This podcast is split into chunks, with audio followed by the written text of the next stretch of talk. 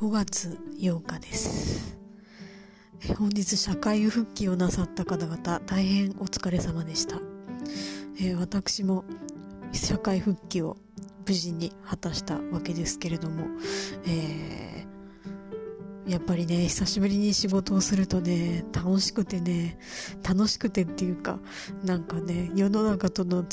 唯一の接点が感じられてなんか良かったですね、えーいかに自分が社畜でありワーカホリックであるというか、まあね、えー、よく言うと、えー、仕事が大好きだということが分かりました。え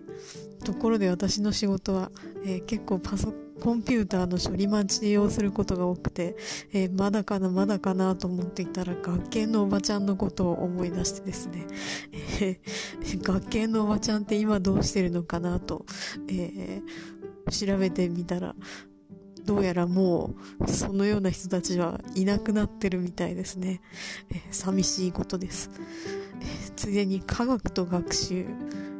学研の科学と学習というのも一旦休館して、